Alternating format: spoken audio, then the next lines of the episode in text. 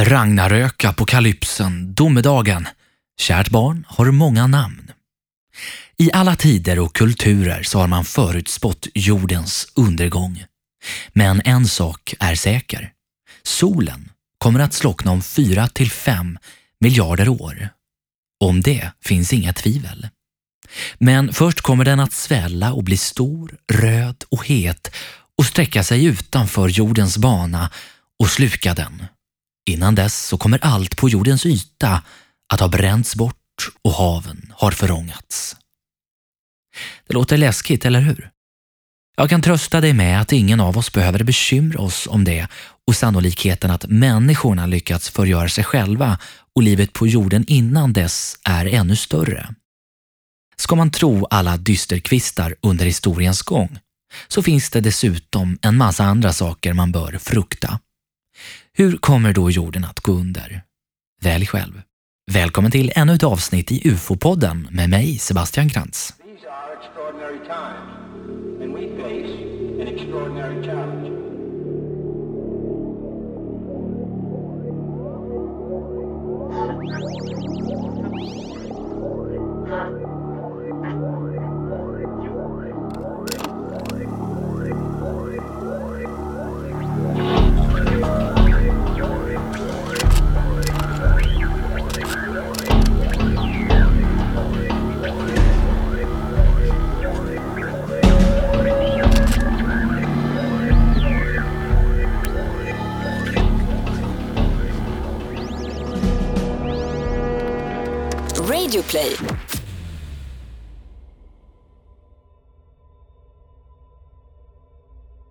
Komet består av en kärna omgiven av ett huvud och ofta med en eller flera svansar som uppstår när den passerar solen och delvis förångas.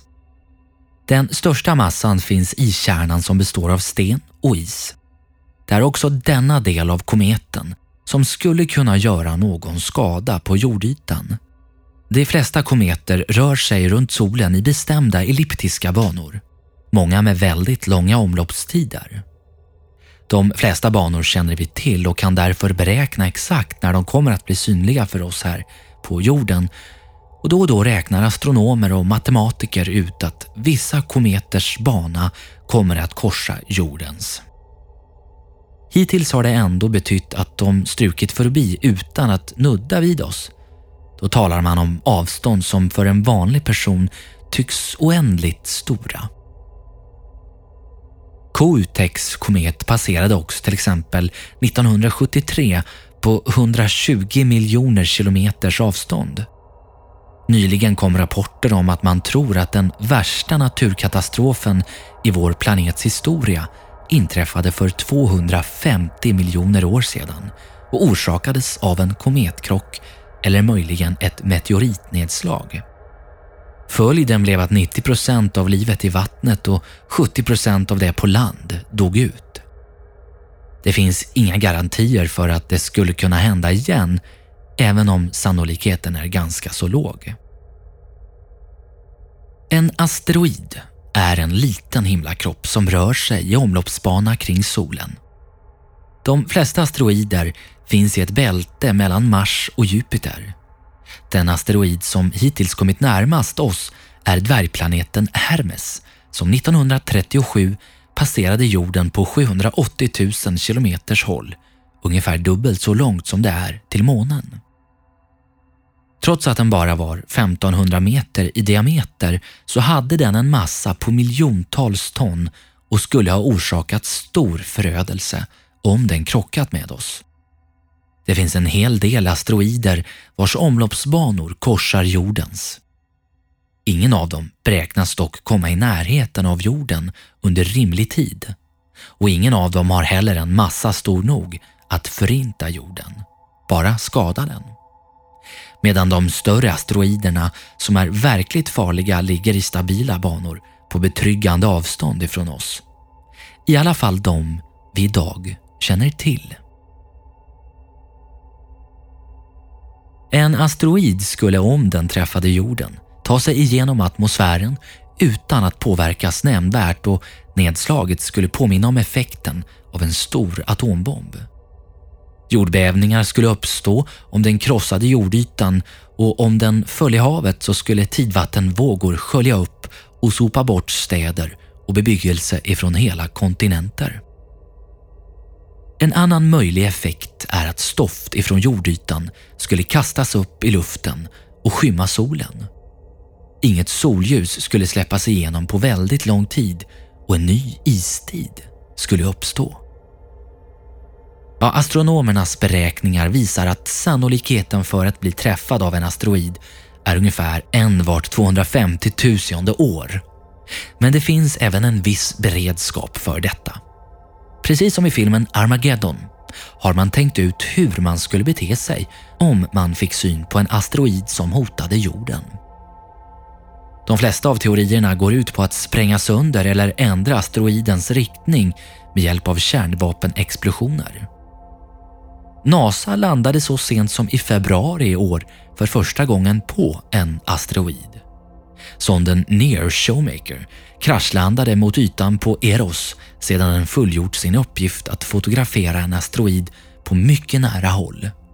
Och dessa kunskaper kan komma oss till nytta år 2030 då vissa astronomer hävdar att en asteroid på väg rakt emot oss kan komma att krascha på jorden. Risken att den verkligen får in en fullträff anses vara en på 500. Det vill säga betydligt mycket större än att någon av oss skulle dö i en flygplanskrasch.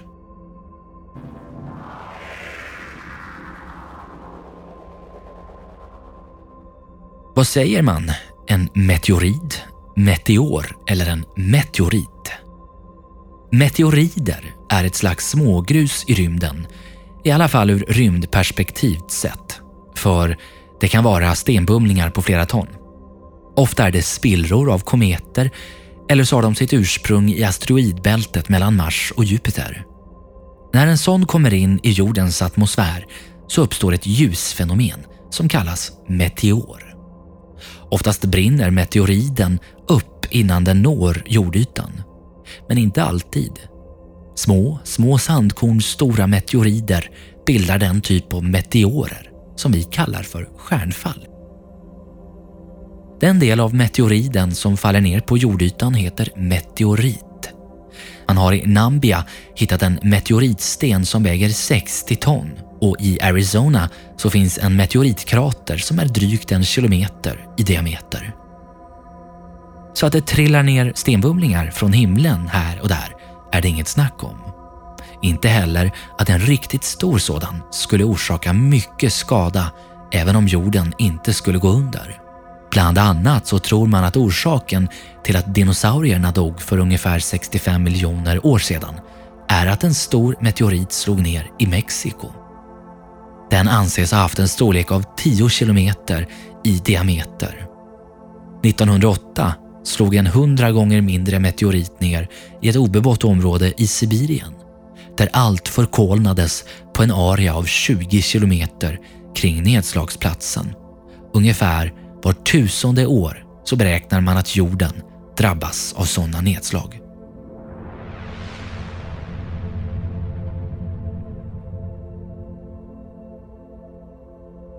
För den som tror på astrologi så är en så kallad superkonjunktion, att planeterna står exakt på rad på samma sida om solen, en källa till oro.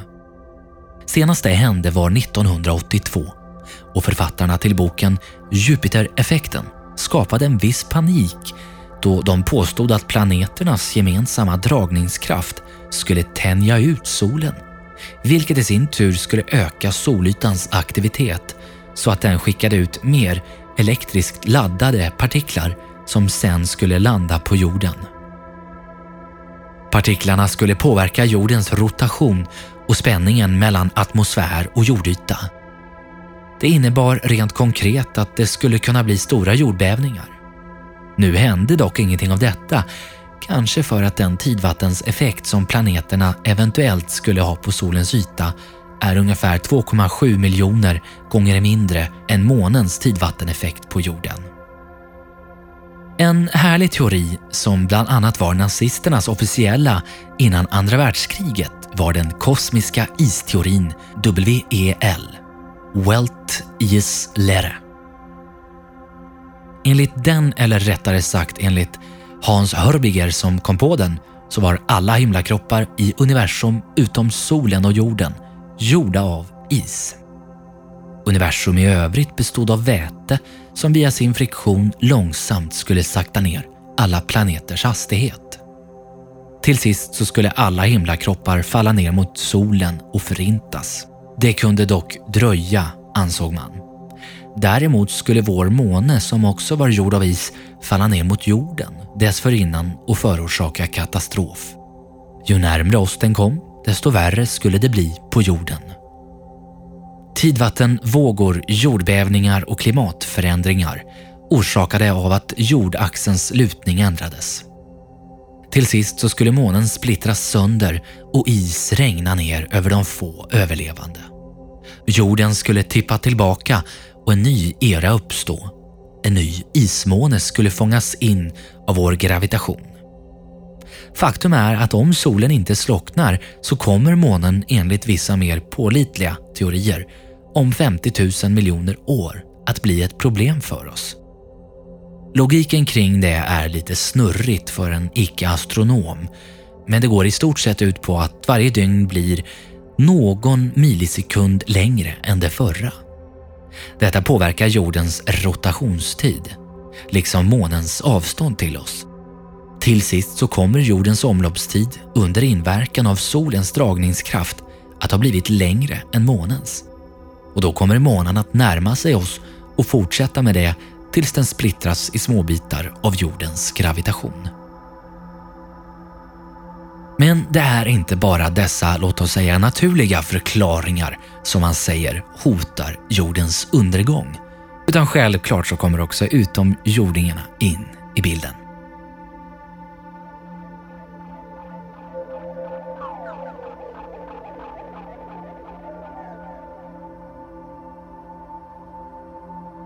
Marsmänniskor, utomjordingar, aliens och flygande tefat är ett populärt tema och vi har pratat mycket om det. Men man säger också att det kan vara ett hot ifrån rymden. För om det finns andra intelligenta varelser i universum som dessutom är så smarta att de lyckats utveckla ett sätt att korsa galaxer är de troligen så högt utvecklade att de kommit på att krig och förstörelse är mindre intressant än vänskapligt utbyte av erfarenheter. Mycket talar för att vi inte behöver vänta oss en fientlig invasion ifrån rymden om det visar sig att vi inte är ensamma. Ett av tidernas bästa practical jokes stod Orson Welles för då han den 31 oktober 1938 fick amerikanerna att tro att jorden invaderats av marsianer. This world was being watched closely by intelligences greater than man's, and yet as mortal as his own. We know now that as human beings busied themselves about their various concerns, they were scrutinized and studied, perhaps almost as narrowly as a man with a microscope might scrutinize the transient creatures that swarm and multiply in a drop of water. A slight atmospheric disturbance of undetermined origin is reported over Nova Scotia, causing a low pressure area to move down rather rapidly over the northeastern states, bringing a forecast of rain accompanied by winds of light gale force. Maximum temperature 66, minimum 48. Han sände då en radiobearbetning av sci-fi-klassikern Världarnas krig av H.G. Wells från en radiostation i New York. Storyn går i stort ut på att otäcka monster ifrån Mars invaderar jorden för att göra slut på jordborna. Precis som i en sentida efterföljare i samma genre är det enkla jordbaciller som till sist blir utomjordingarnas nemesis. Boken skrevs redan 1901 i en tid då man nästan var helt övertygad om att det fanns liv på Mars. Och ännu på 30-talet så fanns det fler anhängare än betvivlare av den teorin. Därför så var det kanske inte heller så konstigt att amerikanarna som slog på radion och hörde vad de trodde var en nyhetssändning fick hjärtat i halsgropen. Huruvida Wells avsiktliga grepp att förflytta handlingen från England till USA och använda sig av nyhetsformen istället för radioteaterns orsakade den största masspsykosen i historien eller om det bara var en seglivad myt det vet man inte. Men Daily Mirror lär målande ha beskrivit hur människor svimmat, bett på gatorna, barrikerat sig i sina hus eller varit tvungna att uppsöka psykisk vård på grund av traumat. Värst var det i staden Concord där ett olyckligt elavbrott sammanföll med passagen. Monstren landar nu i flockar på Förenta Staternas jord. Men om inget av det vi pratat om vad gäller undergångsscenarion faller dig i smaken, vad sägs det om kärnvapenkrig, växthuseffekt och konstgjorda virus? Vi ska gräva djupare i ämnet.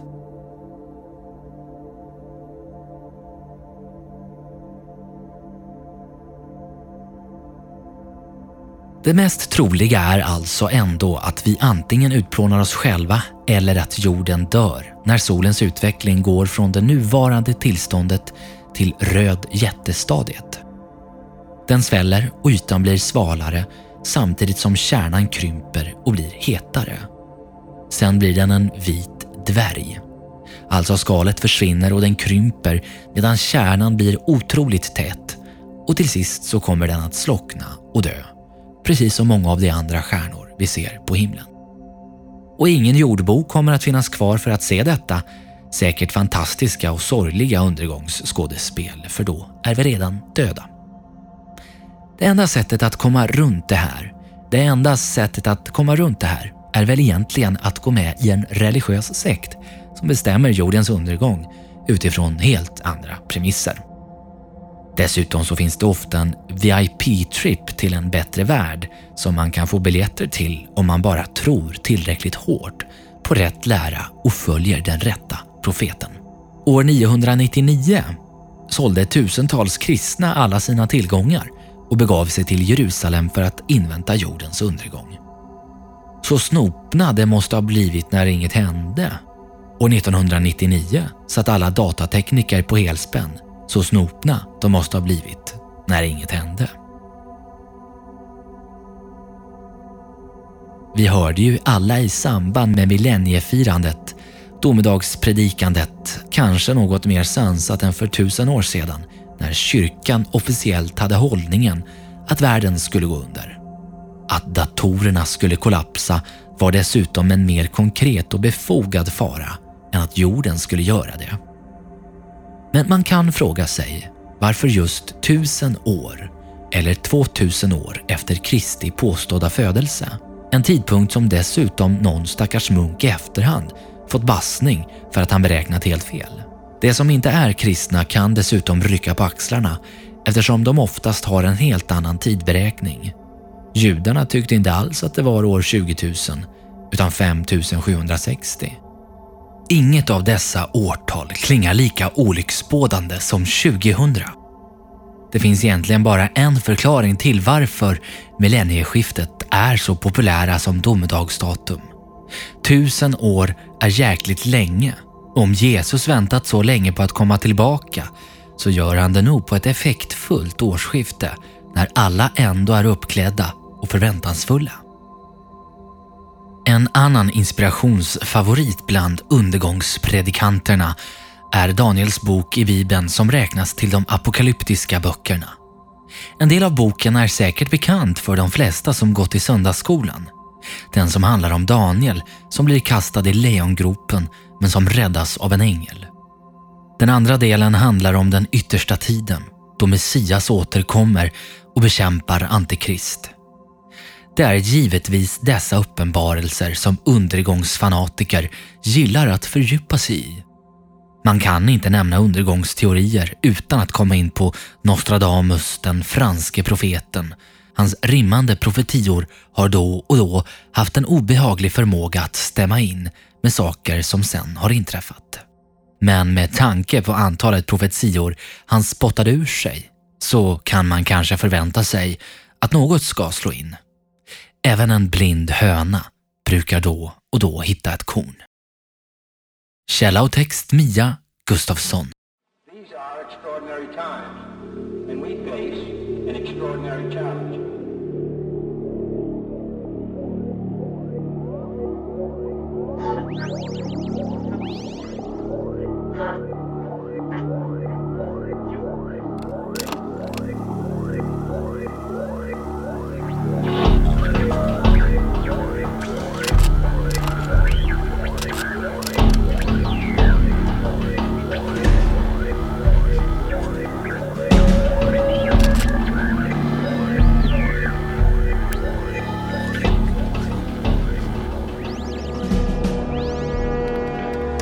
Radioplay.